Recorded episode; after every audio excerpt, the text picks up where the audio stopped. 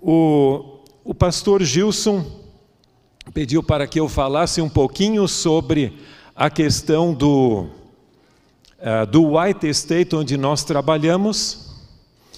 Uh, o White State é o lugar onde se uh, preservam os documentos originais de Ellen White e também algumas coisas relacionadas com a história da igreja.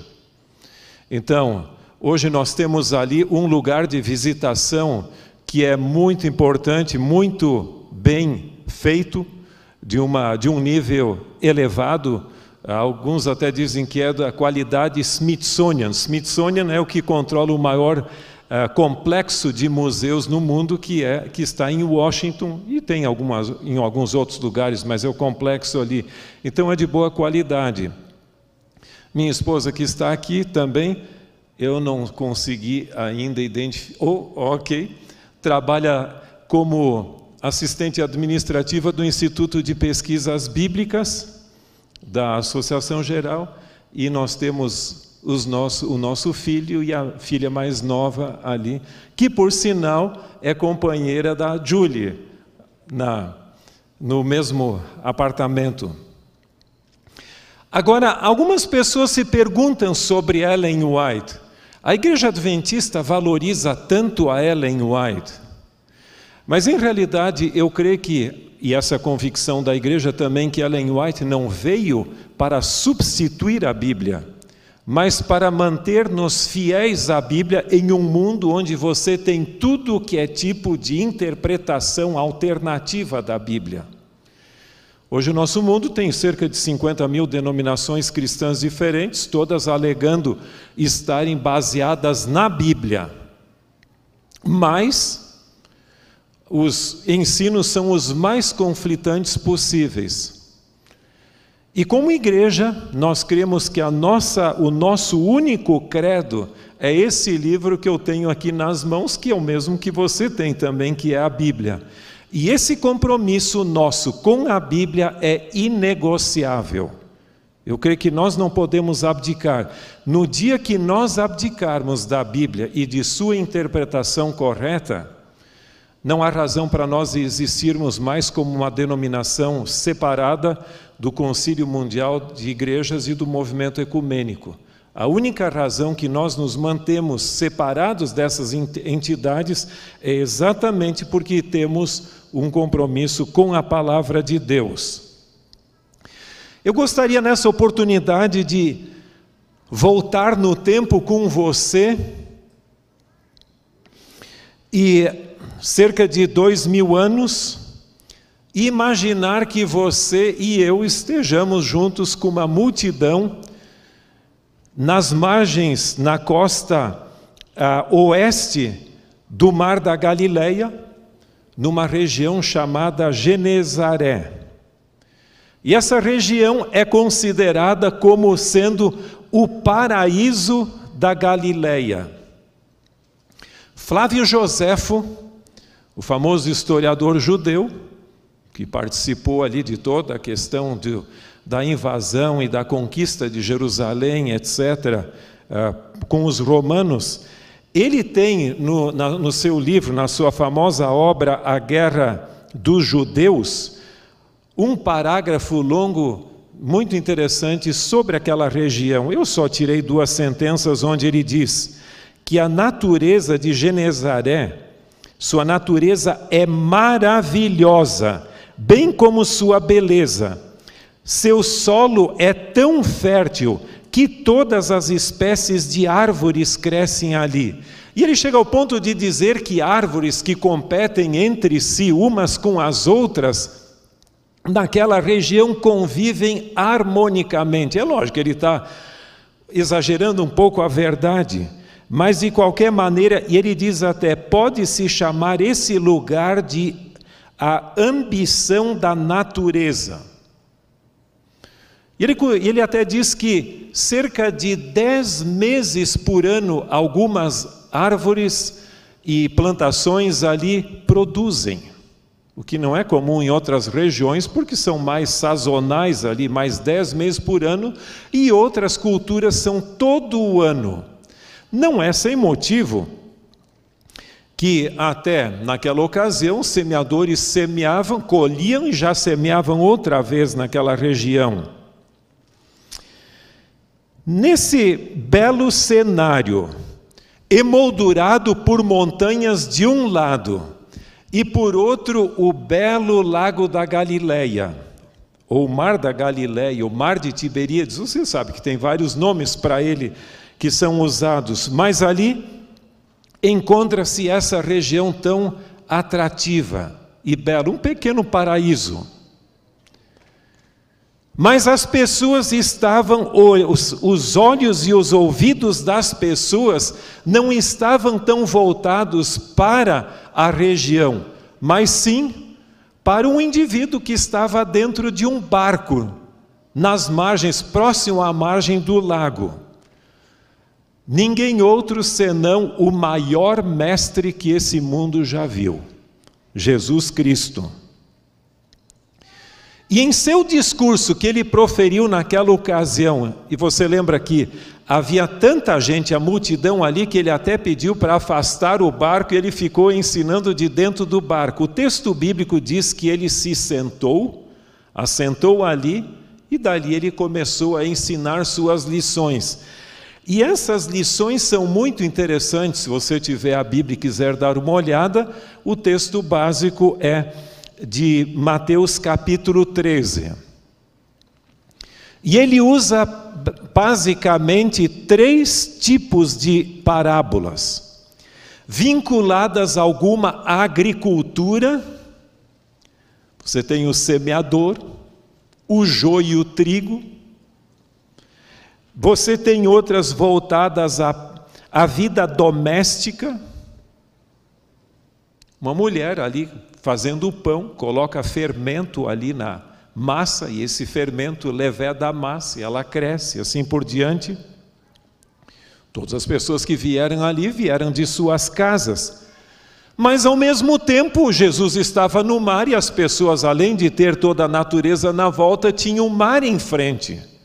E então Jesus também fala que a rede do Evangelho pesca peixes bons e peixes ruins. Isso se referia à constituição do seu reino, ou seja, da igreja emergente que estava, emergente não no termo, como se usa o termo hoje, mas a igreja que estava surgindo naquela época ali e já tinha manifestações de gente boa e ruim, mesmo entre os doze. Você lembra que você tinha os discípulos, e entre eles um que não era tão comprometido como se imaginava. Essas lições foram extremamente pertinentes para os ouvintes daquela época, porque se identificavam com o cenário e as ilustrações que Jesus usava. Tão simples, mas tão profundas. Mas elas também são pertinentes para nós hoje porque os ensinos de Cristo transpõem os séculos e chegam para nós hoje tão eloquentes como foram proferidos naquela época. Enquanto Jesus estava ali, a multidão também podia se ver nas encostas, nas planícies e encostas, semeadores trabalhando, alguns colhendo e outros semeando a sua semente. E aproveitando aquele cenário ilustrativo, Jesus então decide proferir a parábola do semeador. E se você tiver a Bíblia aberta em Mateus capítulo 13, você tem o início do texto falando sobre isto. Algumas pessoas contestam o nome, talvez o nome dessa parábola deveria ser diferente. Mas essa, quanto eu lembro, é uma das duas parábolas que Jesus mesmo deu o nome, porque os subtítulos foram acrescentados à Bíblia posteriormente.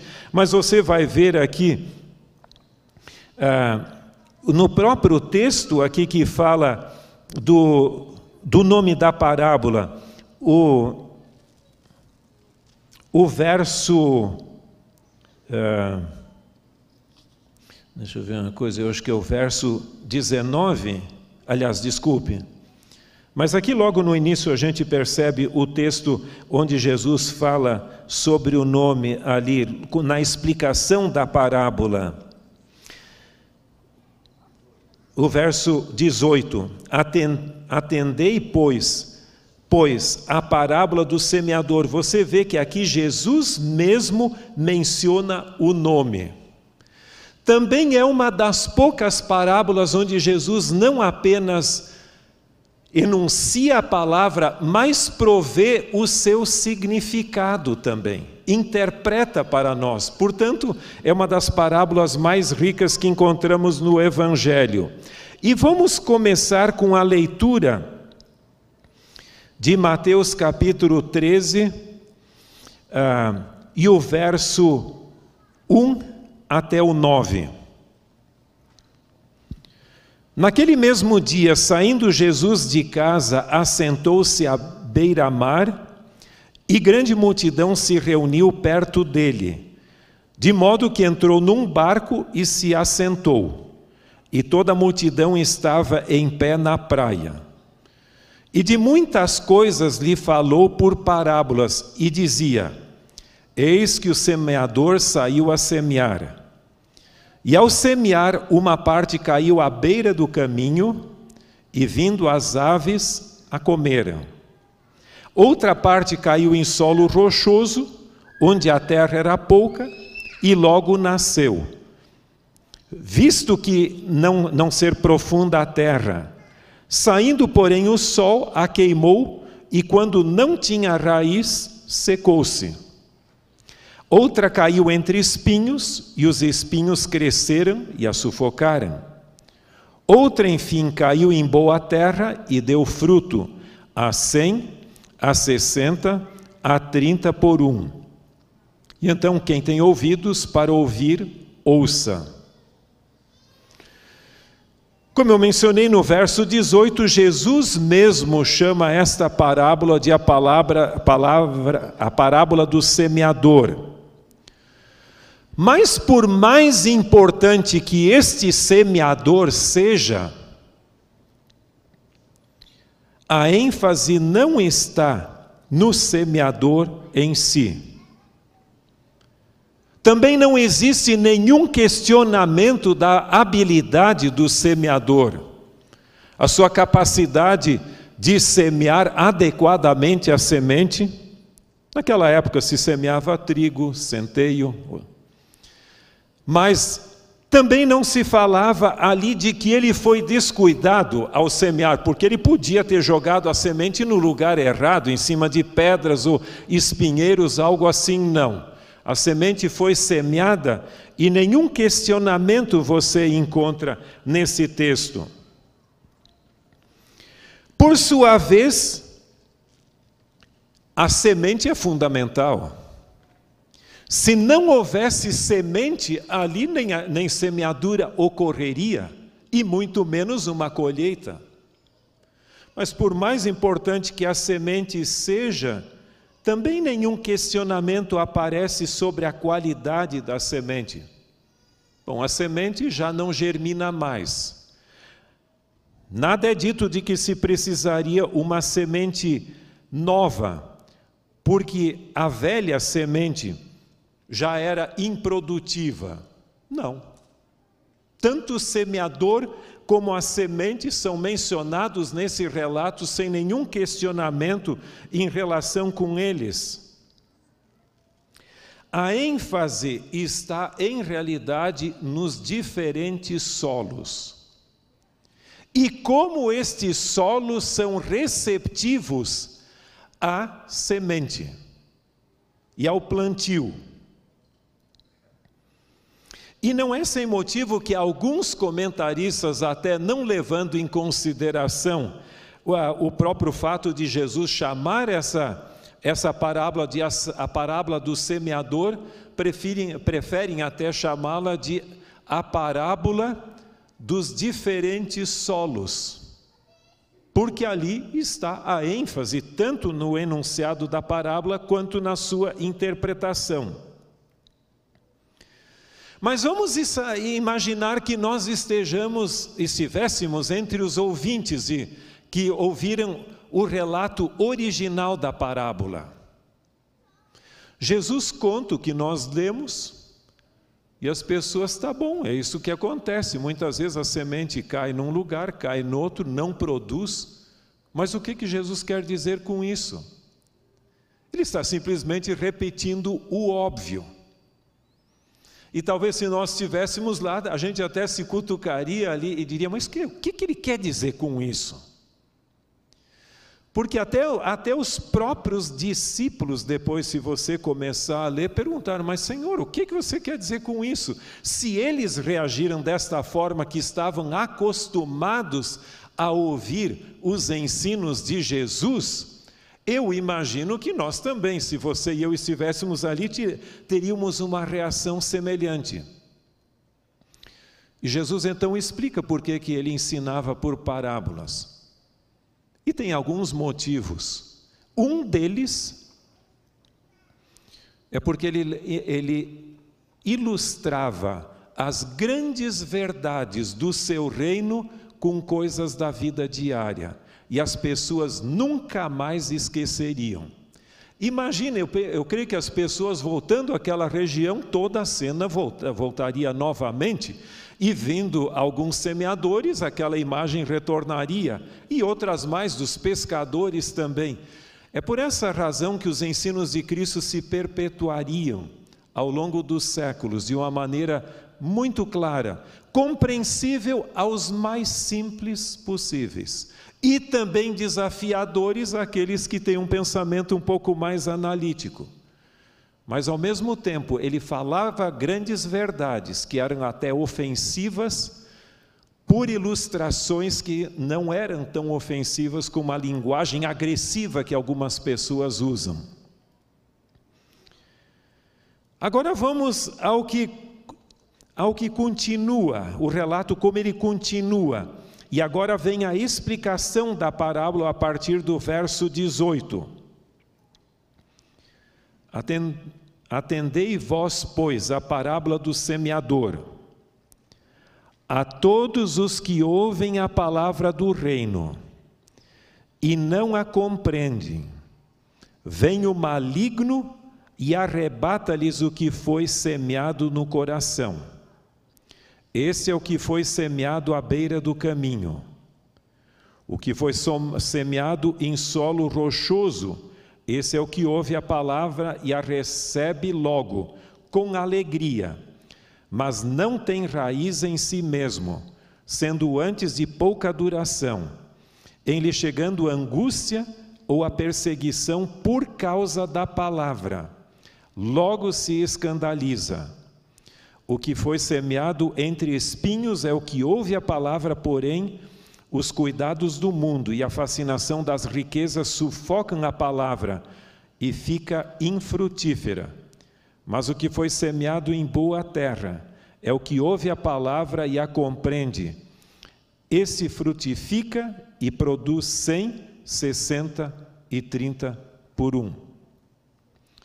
Em poucas palavras, Jesus apresenta verdades significativas em relação com a receptividade da semente. Em primeiro lugar, surge a pergunta: e o que seria esta semente que é mencionado algumas vezes que o semeador lançou ao solo? Pessoas podem interpretar de diferentes maneiras, mas o próprio Cristo identifica a semente. Você vai ver que no verso 19 é chamado de a palavra do reino. Esse reino que Jesus veio estabelecer no mundo, com uma missão.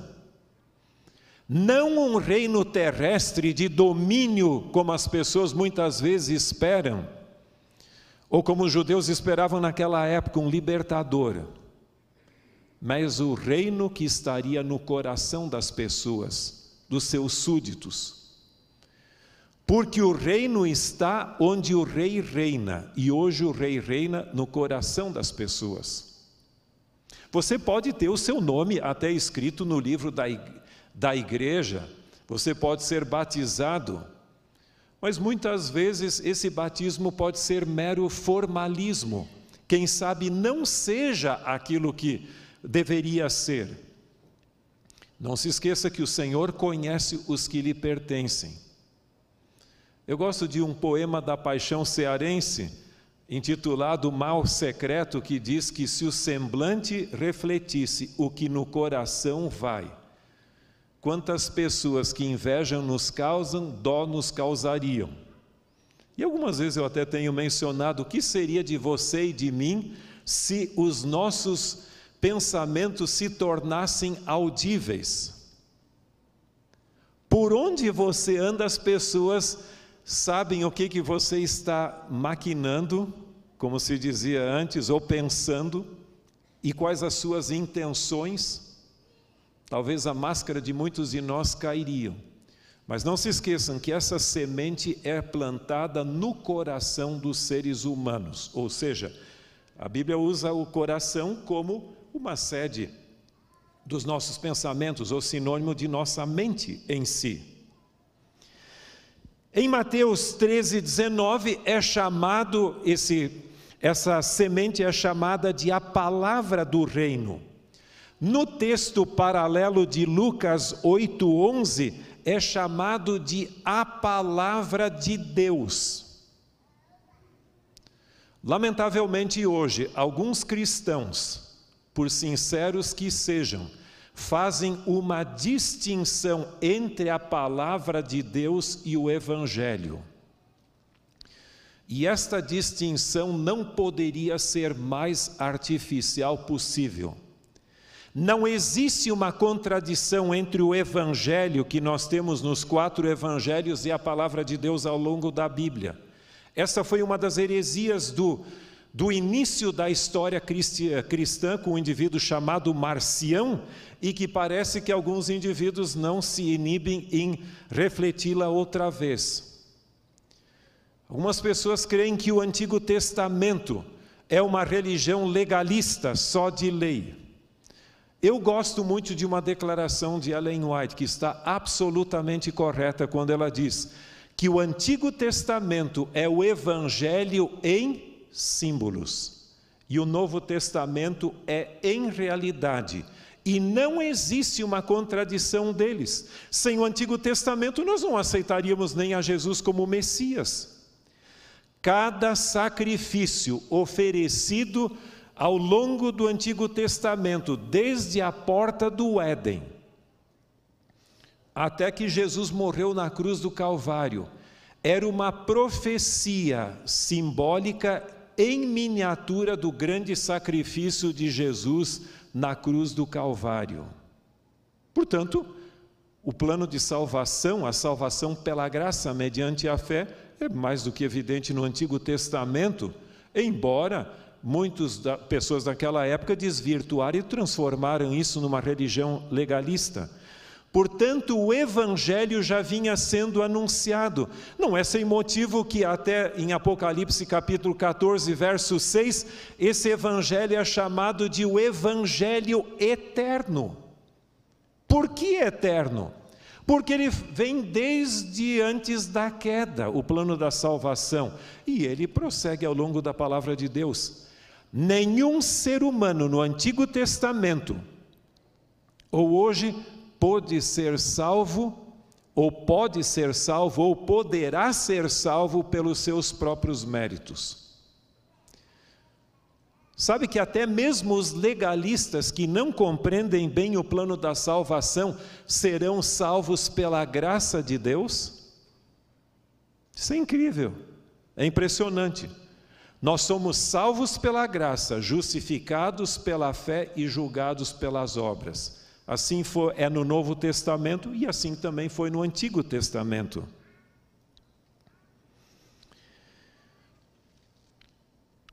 Alguém poderia alegar que esta palavra ou esta semente, ou seja, a palavra de Deus, foi boa para aquela época, mas que hoje nós precisamos uma nova palavra, porque os tempos mudaram.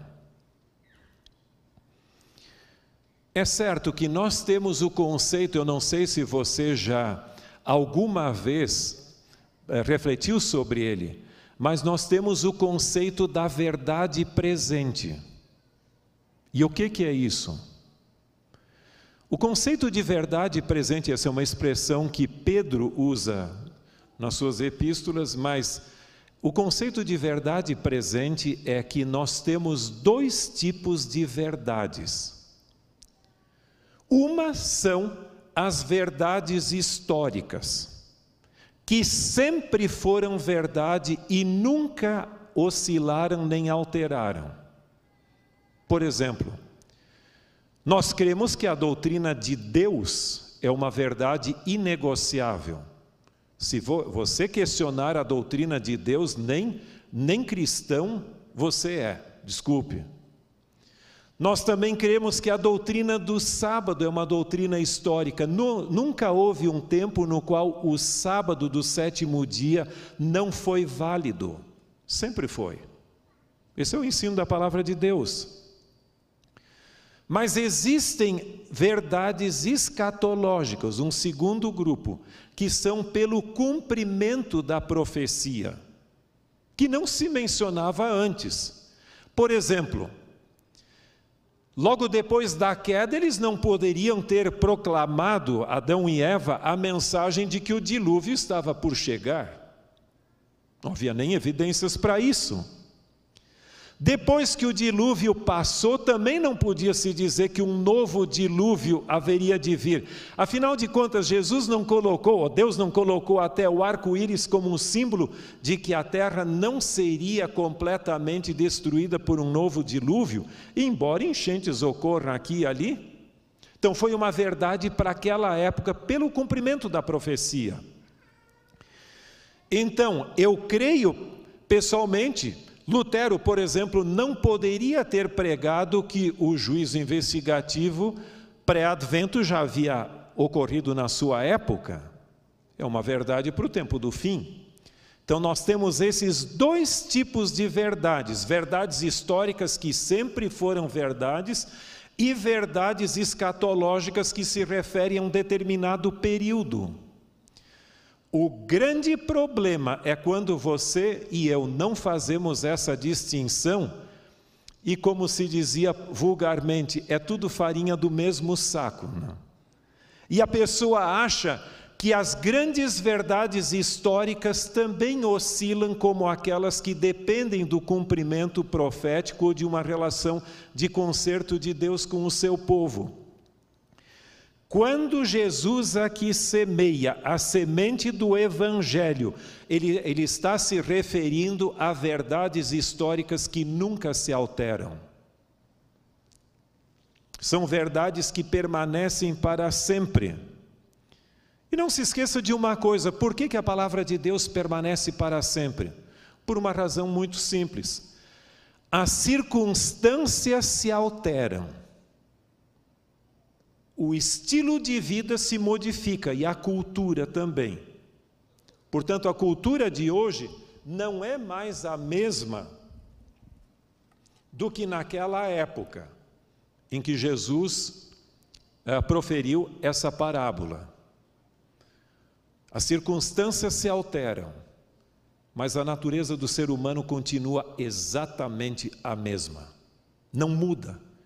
E como o ser humano não muda, continua sendo um pecador desgraçado, carente da graça de Deus, há verdades eternas que transcendem o tempo e os lugares, são universais. E no momento que você passa a relativizar estas verdades, você está negando a palavra de Deus e sua autoridade está colocando um evangelho, um pseudo-evangelho, em substituição ao evangelho que Jesus proferiu. Não é sem motivo que em Isaías 48, o texto bíblico diz claramente: seca-se a erva, caem as flores, mas a palavra do nosso Deus permanece para sempre ou permanece eternamente. Então, Numa sociedade em que tudo é negociável, tudo é relativo, sem valores absolutos, a palavra de Deus é o único referencial absoluto que nós temos. Se você é cristão, mas algumas pessoas querem relativizar essa palavra. Em Apocalipse capítulo 14, verso 6, como eu já mencionei antes, o evangelho é chamado de evangelho eterno. Dentro do cristianismo, nós temos uma teoria, não sei se uma escola de pensamento, não sei se você já ouviu falar, que se chama dispensacionalismo. Ela é mantida basicamente por aqueles que creem na teoria do arrebatamento secreto. Não sei se você já ouviu falar nisso. Que sete anos antes da segunda vinda, para Jesus estabelecer o seu reino lá em, na Palestina e no, seu, no terceiro templo, vai haver um, um, arrebatamento da igreja. Alguns até põem aquela, aquele cartaz, não sei se ainda, eu não vi mais, mas tinha uma época que colocava um pequeno decalco no carro dizendo: cuidado, porque o motorista pode ser arrebatado e esse carro pode se desgovernar. Tem até aquele alguns filmes que tratam disso também ah, do arrebatamento secreto do piloto de um avião. O avião está lá com um piloto automático funcionando, mas o piloto foi arrebatado e agora o que, que você vai fazer? E está no ar. Veja, esse grupo, ele crê que existem vários evangelhos, um evangelho para cada período, pelo menos sete dispensações e sete diferentes relacionamentos de Deus com seu povo. Nós cremos que o Evangelho é um só, inalterável, é o Evangelho eterno. Mas o que Jesus realmente quis ensinar ao povo daquela época e a nós também, com esses quatro tipos de solo que foram mencionados?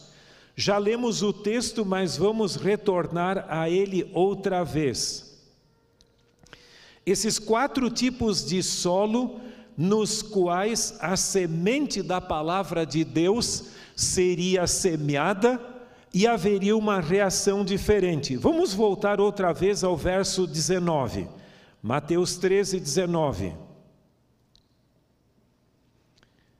A todos os que ouvem a palavra do reino e não a compreendem, vem o maligno e arrebata o que lhes foi semeado no coração.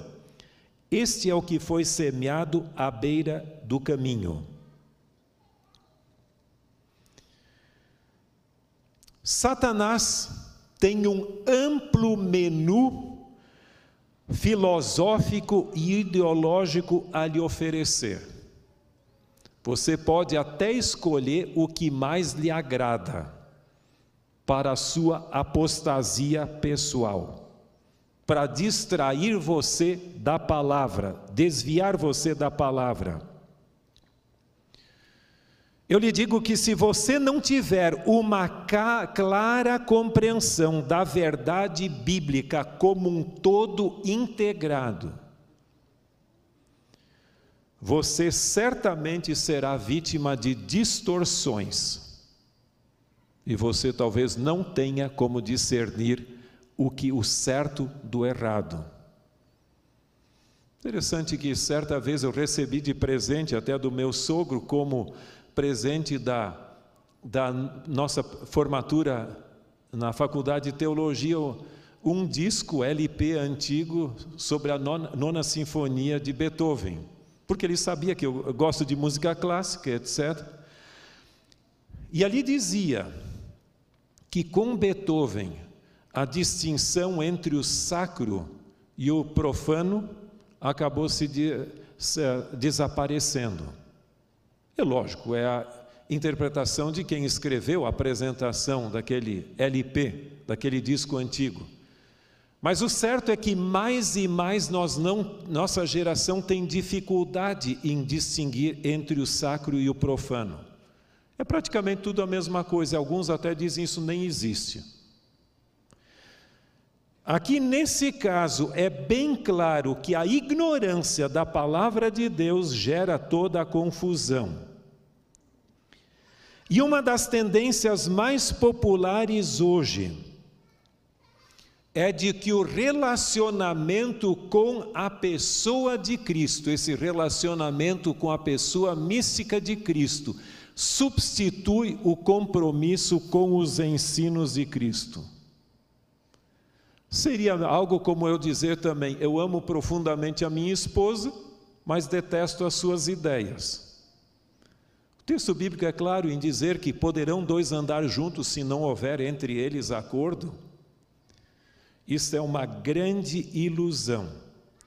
Na meditação matinal Cristo Triunfante, na página 257, Ellen White diz claramente: Os que pensam não ser importante se creem na doutrina, contanto que creem em Jesus Cristo, encontram-se em terreno perigoso. E eu diria, ainda que não o admitam. Muitas pessoas formam a sua própria religião e o seu próprio evangelho. Só o evangelho contido neste livro, na palavra de Deus, é que tem o poder transformador e salvífico, ou seja, de salvação. O segundo terreno nós temos aqui mencionado nos versos 20 e 21. O que foi semeado em solo rochoso este é o que ouve a palavra e a recebe, logo com alegria, mas não tem raízes em si mesmo, sendo antes de pouca duração, em lhe chegando a angústia ou a perseguição por causa da palavra, logo se escandaliza. Não sei se você já percebeu, mas o grande pecado da nossa geração é a superficialidade. No livro Orientação da Criança, Ellen White diz que praticamente todo o ensino, desde a mais tenra idade, desde a criança, é superficial. E em termos de conhecimento da palavra de Deus, até uma época eu escrevi um artigo intitulado podemos ainda ser considerados o povo da Bíblia? No passado, nós já tivemos muitos campeões da Bíblia, adventistas, brasileiros até, não só no cenário nacional, mas até no famoso concurso de Bíblia de Jerusalém. Você até pode dizer o seguinte: alguém pode até ironizar, tá bom, esse povo só memorizava a Bíblia, não entendia a Bíblia, não interpretava. Mas eles demonstravam um amor e um respeito pela Bíblia que praticamente tem desaparecido em vários lugares. Para muitos adventistas hoje, cristãos em geral e adventistas também, a igreja adventista não passa de mais uma mera denominação evangélica, um tanto inadequada que ainda aguarda o sábado judaico e crê que a pessoa, quando morre, permanece inconsciente na sepultura. Embora um bom segmento hoje tenha dúvidas até sobre isso. Onde estão os grandes alicerces da fé que fizeram de nós o que somos? com a superficialidade que hoje nós temos em nosso conhecimento da palavra de Deus, não é sem motivo que muitos cristãos, e eu diria até alguns adventistas, se enquadram no que o apóstolo Paulo diz em Efésios 4,14, que são agitados de um lado para o outro, levados ao redor por todo o vento de doutrina.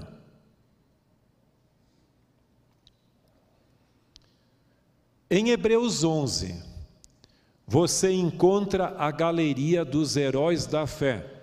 E eu gosto muito, de vez em quando eu escuto a música de vocês sobre os heróis da fé. A galeria dos heróis da fé que preferiam morrer do que pecar. Para eles a religião era inegociável. E muitos deles selaram com a morte, com o seu próprio sangue, o preço do discipulado, usando a palavra, as palavras de, do famoso teólogo alemão luterano Dietrich Bonhoeffer. Para mim, uma das cenas mais emocionantes é visitar os lugares da reforma protestante, o Coliseu Romano, obviamente, em Roma, e também os lugares da reforma protestante na Europa. Um lugar incrível é Constança, no lado, às margens do Lago de Constança, no sul da Alemanha. E ali você pode visitar o lugar onde ah, Jerônimo e Rus pagaram o seu preço tudo o que eles precisaram era simplesmente negociar a sua fé e negar a salvação pela graça mediante a fé e autoridade das Escrituras. Muito simples, mas eles preferiram ser mortos ali. Lutero, naquele, na, no, no famoso, uh, na famosa dieta de Worms, mas antes de falar da dieta de Worms, para mim um dos momentos mais cruciais da reforma de, eh, de Lutero foi o famoso debate de Leipzig. E naquela ocasião ali estava, estava uh, Eck, o mais preparado teólogo católico alemão, de um lado, e lá estava Karstadt, do outro lado. E os dois começaram o debate. Mas Karstadt era muito monótono. Ele tinha uma expressão muito boa, mas não tinha muita retórica. E ele, nos anais, ele tinha êxito. Mas no lado da retórica, sempre é que estava à frente. E Lutero pediu para substituí-lo. E ele realmente falou ali, e aquele foi o momento no qual ele percebeu o quão longe, ele se conscientizou de quão longe Lutero havia ido. Enquanto que para, o, para Eck ele usava o método alegórico com suas diferentes formas de interpretação, onde a Bíblia, o texto bíblico é negociável com o sentido mais profundo, mais ah, rebuscado, olhar por trás do texto bíblico. Lutero tomava ah, o texto bíblico tal qual ele lê, sem esse pseudo sentido mais profundo, que simplesmente é uma distorção do texto. Terminado o debate, nenhum ganhou. Pelo menos foi considerado como empate os que avaliaram ali, porque o outro simplesmente usava de malabarismos hermenêuticos e Lutero se manteve fiel à palavra. Mas você lembra muito bem, na dieta de Worms ele diz: Minha consciência está cativa da palavra de Deus. Eu não vou e não quero me retratar. Minha cativa está a minha consciência está cativa da palavra de Deus. Então, que diferença faria se nós tivéssemos uma postura semelhante?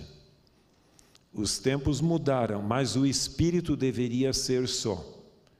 Com o relativismo que nós temos hoje, nós teríamos que chamar os mártires da fé e os grandes reformadores de ingênuos, porque realmente, por pouca coisa, eles selaram a sua fé com o sangue. No livro Grande Conflito, página 602, é dito: quando o tempo de prova vier, revelar-se-á os que fizeram da palavra de Deus sua regra de vida. No verão, nenhuma diferença se nota entre os ciprestes e as outras árvores, mas, mas ao soprarem rajadas hibernais, aquelas permanecem inabaláveis, enquanto estas perdem a folhagem. Assim, aquele que com coração falso professa a religião, pode agora não ser diferenciado, ou não pode se diferenciar do cristão verdadeiro. Está, porém, justamente diante de nós o tempo em que a diferença aparecerá. E é isso que Jesus ilustrou depois na parábola do joio e do trigo, tão semelhantes quando são novos, mas depois que frutificam, você vê a diferença. Vamos ao terceiro uh, solo, que é o capítulo 22. O que foi semeado entre os espinhos é o que ouve a palavra, porém os cuidados do mundo e a fascinação de suas riquezas sufocam a palavra e fica infrutífera. Jesus aqui está falando de tudo aquilo que conspira contra o nosso compromisso inegociável com a parábola. Você vai ver que na parábola da grande ceia, narrada em Lucas capítulo 14, Jesus fala também que o convite do evangelho não foi aceito porque um tinha comprado um campo e queria ver, ou seja, as nossas propriedades. O outro comprou uma junta de bois e queria experimentar o nosso trabalho. E outro casou, também queria ficar escusado de não aceitar o convite, as nossas relações sociais. Nós poderíamos dizer hoje que pode ser qualquer coisa, pode ser o seu trabalho, as suas relações so, so, uh, sociais, pode ser as suas propriedades, ou para aqueles que estudam, podem ser as novas ideologias que estão correntes no mundo, tudo aquilo que mina o nosso compromisso com a palavra de Deus se enquadra nesse texto. No livro Atos dos Apóstolos, página 122, é acrescentado: Neste tempo, quando o fim de todas as coisas terrestres está se aproximando rapidamente, Satanás faz desesperados esforços para enredar o mundo. Está arquitetando muitos planos para ocupar as mentes e distrair a atenção das verdades essenciais à salvação. Você já percebeu o que está sendo dito aqui? Para o diabo, tudo que ele precisa é tomar conta do nosso tempo. E então as coisas realmente vão se desvirtuando mais e mais. Um dos sermões mais eloquentes que eu ouvi até hoje foi no tempo que eu era estudante do ensino médio no IACS, pelo pastor Mário Valente, intitulado Não Tive Tempo de Ser um Cristão. Naquele sermão, ele diz que muitos naquele dia dirão: Mas Senhor, eu tinha que fazer isso, tinha que fazer aquilo, fazer aquele outro, mais isso, mais aquilo, mais aquele outro tempo para tudo, menos para as grandes prioridades. Não se esqueça que a vida é uma questão de prioridades. E o maior problema, a maior tentação, eu creio que nós podemos enfrentar é de coisas boas que tomam o lugar das essenciais. Alguns sucumbem pelo mal, pelas coisas ruins. Nem todos. Alguns a tentação são coisas boas. Como disse alguém, não leia bons livros, leia os melhores. E o segredo da profundidade de pensamento é isso, não simplesmente ler o que todos repetem, mas aquilo, aquele livro que o desafia dentro da, dos parâmetros.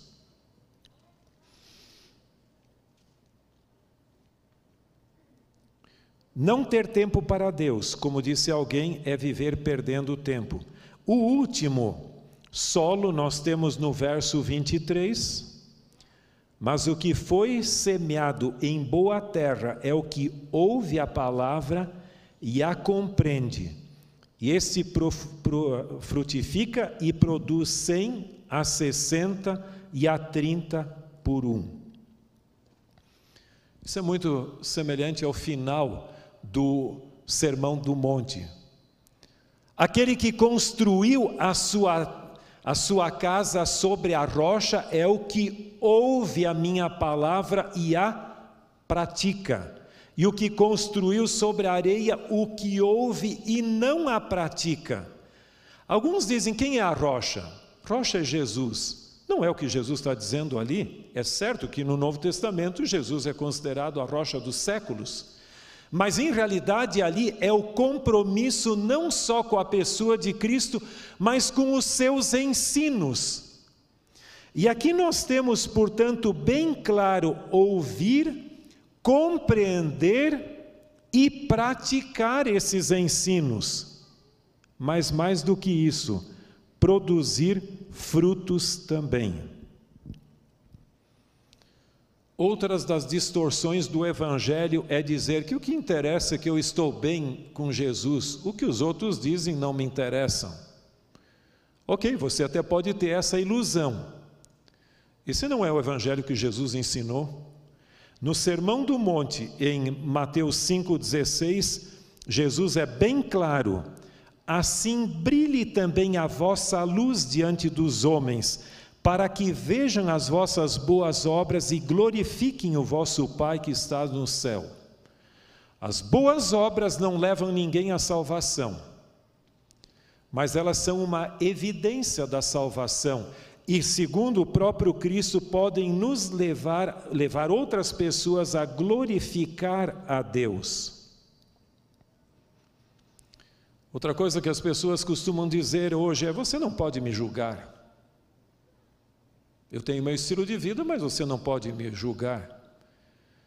Não se esqueça que Mateus capítulo 5, desculpe, capítulo 7, no Sermão do Monte, o mesmo capítulo onde Jesus diz: Não julgueis para que não sejais julgados. Verso 1, no verso 20 diz: Pelos seus frutos os conhecereis. Eu não tenho direito, e nem você, de avaliar as intenções mais profundas do coração humano. Isso pertence a Deus. Mas os frutos exteriores, seus e meus, podem e devem ser avaliados. Jesus mesmo disse isso. Eu gosto da posição dos reformadores, e até Alison McGrath fala sobre isso, que para eles a autoridade de um sacerdote, ou seja, de um pastor, não dependia tanto de sua ordenação ou de sua do ofício que exercia, mas de sua lealdade à palavra. Então a minha autoridade e a sua é diretamente proporcional à sua autoridade na Bíblia. Você lembra que Ellen White, você já ouviu falar nisso? Ellen White, na última conferência geral que ela assistiu da igreja em 1909, depois de pregar o seu sermão, ela foi para se assentar e retornou e simplesmente acrescentou uma palavra. Eu vos recomendo este livro, a Bíblia. Nós já fomos conhecidos como povo da Bíblia e devemos continuar sendo reconhecidos como tal. Agora você poderia perguntar, e vamos supor que a gente esteja lá, tá bom, Jesus contou isso tudo, por que, que ele contou esta parábola do semeador? Quem sabe você tem uma resposta melhor do que a minha? Não tem problema. Mas no meu ponto de vista é simplesmente por uma razão. O dilema ao longo dos tempos do povo de Deus e de todo ser humano, sempre foi a questão da lealdade à palavra de Deus. Qual foi o problema de Eva no jardim do Éden? Foi exatamente. Ela se confrontou com a palavra de Deus e a palavra da serpente. E ela teve que tomar uma decisão e com base na lógica humana, é óbvio que a palavra da serpente era mais lógica do que a palavra de Deus. A mesma coisa aconteceu com os antediluvianos. Nunca havia chovido, nunca havia havido um dilúvio, a palavra que foi proferida por Noé não fazia sentido. E eles ficaram com a palavra dos cientistas daquela época. Jeremias e os profetas também tiveram um grande dilema com a palavra de Deus, os contemporâneos deles, a tal ponto que diz que caçoavam e zombavam deles.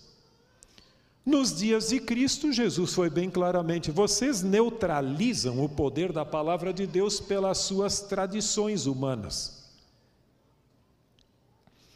E nos últimos dias, de acordo com o apóstolo Paulo, surgiriam tempos difíceis onde as pessoas não gostariam de ouvir falar a sã doutrina, mas prefeririam ficar com as ideologias e filosofias humanas. Como nós podemos rejeitar a palavra de Deus? Eu creio que uma delas é negligenciar a Bíblia e deixar de lado. Simplesmente eu não creio na Bíblia e acabou. O eu sou seletivo. Quando eu visitei a primeira vez o Museu do Kremlin em Berlim, ah, desculpe, em Moscou, eu fiquei impressionado com aqueles evangelhos que haviam ali com capas de ouro, com ah, engastados com rubis e com pedras preciosas, diamantes ali. E para a igreja ortodoxa, pelo menos a evidência é clara, para eles os quatro evangelhos é o que interessava. O resto da Bíblia não tanto. Cuidado com isso, porque um dos princípios da reforma é toda a Escritura. Mas outra forma de rejeitar e minimizar a palavra de Deus é por releituras culturais e existencialistas. E a vida explica muita coisa. Eu me deparei com pessoas que consideram o seguinte: o que eu gosto da Bíblia é normativo e tem que se tomar em consideração. O que eu não gosto é cultural e foi só para aquela época. Interessante. Então eu me torno o juiz da Bíblia. Cuidado com isso. A Bíblia tem que me julgar e não eu julgar a Bíblia.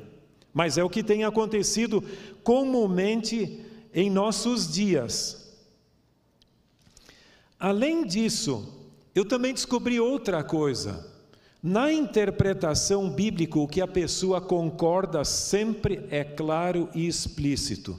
Aquilo que ela discorda é ambíguo.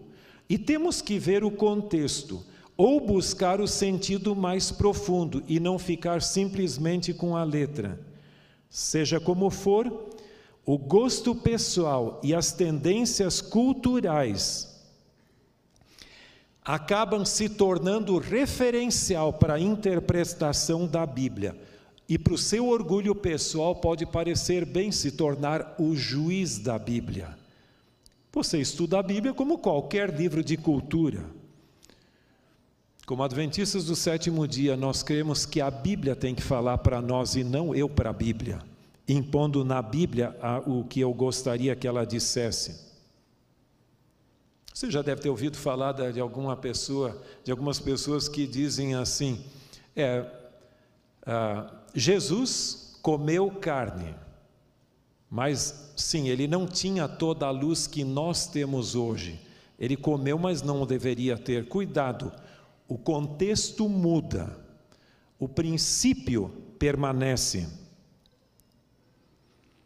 Nós não temos o direito de adaptar a Bíblia ao que nós gostaríamos e aos nossos gostos pessoais. E eu gostaria de concluir com uma analogia, voltando ao que nós mencionamos anteriormente. Entre os ouvintes originais de Jesus, ao ele contar a parábola do semeador, haviam os doze. E como eu sei que os doze estavam ali? Porque eles foram os que questionaram Jesus, os doze, sobre o significado da parábola, e então Jesus a explicou. E se os doze estavam ali, entre eles haviam dois discípulos. Um deles se chamava João, que Jesus o apelidou de filho do trovão, e outro Judas Iscariotes. Os dois tiveram a oportunidade de serem educados aos pés do maior mestre que esse mundo já viu. Tinha as mesmas oportunidades, mas o destino se dividiu. Enquanto João foi transformado pelo humilde mestre da Galileia e se tornou mais semelhante a Jesus, e de filho do trovão, ele se tornou um humilde seguidor, disposto até a ir para a ilha de Patmos sem reclamar de que ele não era reconhecido como deveria e que Deus permitiu que ele fosse para lá.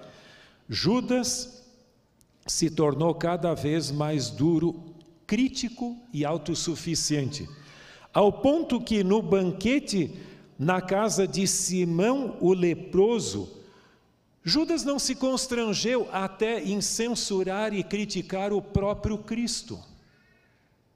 Sabe que o senso crítico pode levar a uma segunda natureza. Ao eu criticar os outros, eu me coloco no melhor lugar, como se eu fosse o referencial. Eu gostaria de falar especialmente para você, jovem universitário que nos está escutando. Você sabe que você que passou pelo mundo acadêmico, como eu também passei muito tempo, o mundo acadêmico é essencialmente crítico e contestador. E assim que é que se desenvolve o conhecimento e a ciência, contestando e você vai levando. Tanto é que o pensamento, até a própria cultura alemã, é mais ou menos forjada por esse pensamento, onde você contesta, outro vai contra e você chega finalmente, você tem a tese, a antítese e a síntese. Essa é a forma de pensar. O grande problema é quando esse espírito crítico e contestador é transferido do mundo da ciência e do conhecimento e do mundo filosófico para a palavra de Deus e para os livros inspirados.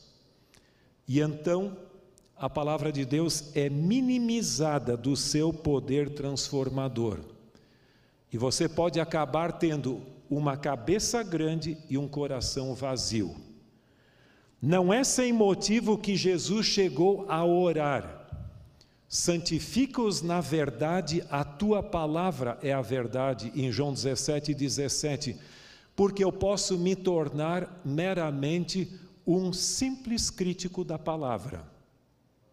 Eu lembro que o pastor João Wolff, em julho de 1987, na capela do Salte, lá embaixo, ele usou uma expressão: profissionais da religião.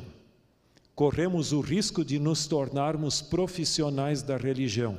Se isso acontecer com você, vai ser o maior desastre da sua vida. Nós temos que ter o coração aquecido como John Wesley mencionava. A religião de Cristo e o humanismo são autoexclusivos e eles não se conciliam. Se você tende, você procura conciliar o humanismo com o cristianismo ensinado por Jesus, você está gerando um falso evangelho que deve ser rejeitado, independente de quem seja o seu expositor. Não se esqueçam, queridos jovens universitários, que vocês são os arquitetos do seu destino.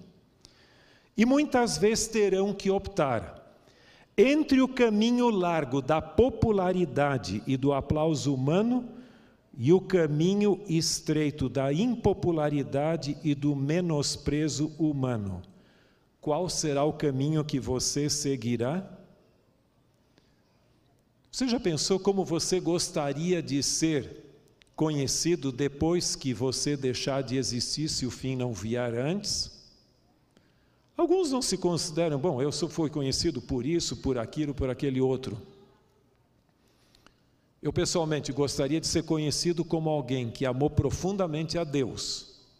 E por Deus eu considero o Pai, Filho e Espírito Santo, a Sua palavra e a sua igreja. E hoje à tarde a gente vai falar um pouquinho sobre a igreja comprada pelo sangue de Cristo. Que Deus ajude você e a mim a continuarmos e que esta igreja aqui, a igreja onde você frequenta, seja um lugar onde a genuína palavra de Deus seja proclamada em uma época em que a palavra de Deus já caiu praticamente de desuso em muitos púlpitos. E nós ouviremos agora uma música exatamente sobre isso, e essa é a versão brasileira dos Gators, não é isso? Sobre a igreja, aquele lugar. Enquanto eles cantam, pense uma vez se entre os discípulos ou sobre, entre a multidão que estava ouvindo aquele sermão, em qual desses solos você se enquadraria melhor?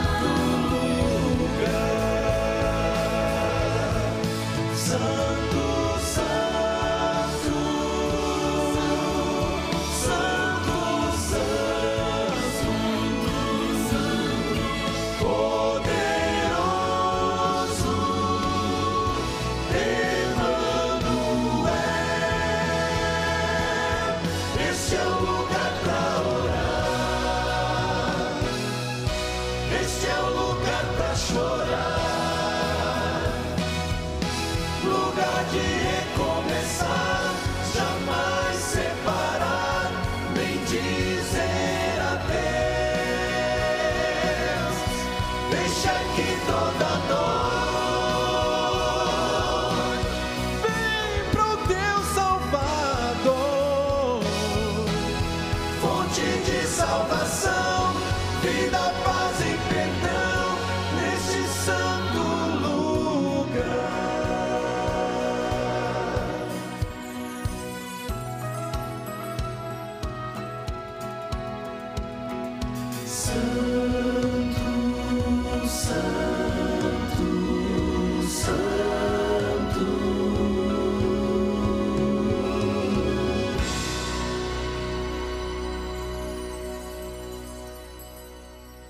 Amém. Vamos nos colocar em pé para a oração.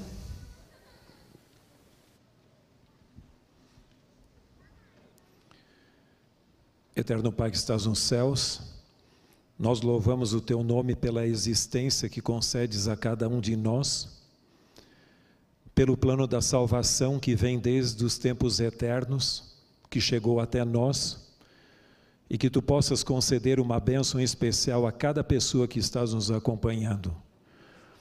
Que o poder de tua graça transformadora, do teu Santo Espírito, possa se fazer presente e gostaríamos nesse momento também de agradecer pela, pelo poder que encontramos, o poder transformador em tua palavra. Que tu possas dar a cada um de nós, adultos, jovens, crianças, adolescentes, lealdade e amor a esse livro. Em um mundo de tantas filosofias, ideologias diferentes, onde Satanás procura minar nossa confiança em tua palavra que nós possamos manter leais a Ti. E como diz aquele texto, que Tua palavra permanece para sempre, que nós possamos também permanecer com elas firmes até aquele glorioso dia em que Jesus há de despontar nas nuvens dos céus. E que então possamos ter o privilégio de Te louvar por toda a eternidade. Despeça-nos com a Tua bênção, com a Tua presença nossa oração, em nome de Jesus. Amém.